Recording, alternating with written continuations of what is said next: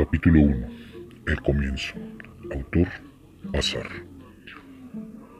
Primero que nada, quiero hacer una imagen de mí mismo ante ustedes, estimados lectores y oyentes.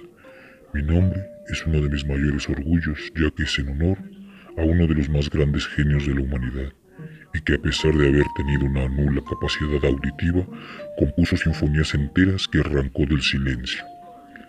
Mi nombre es Ludwig, en honor al gran Ludwig van Beethoven. Soy un sujeto huraño con un limitado gusto por las relaciones humanas y sociales, no tanto por falta de carácter o timidez, como sí de interés, o al menos en determinadas ocasiones. Trato de evitar el contacto prolongado con la gente de este mundo actual que nos rodea, ya que mis talentos e intereses no compaginan con los autómatas actuales.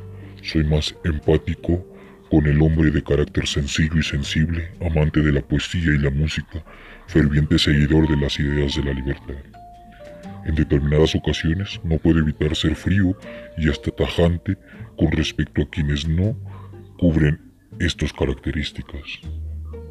Aunque en determinadas ocasiones no puedo evitar dar crédito a los pensamientos que de niño implantaron en mí las personas que conformaban mi círculo familiar.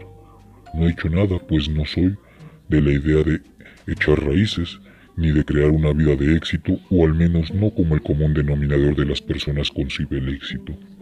Hay algo oculto en mi mente, que es lo que realmente captura mi interés y mis aficiones.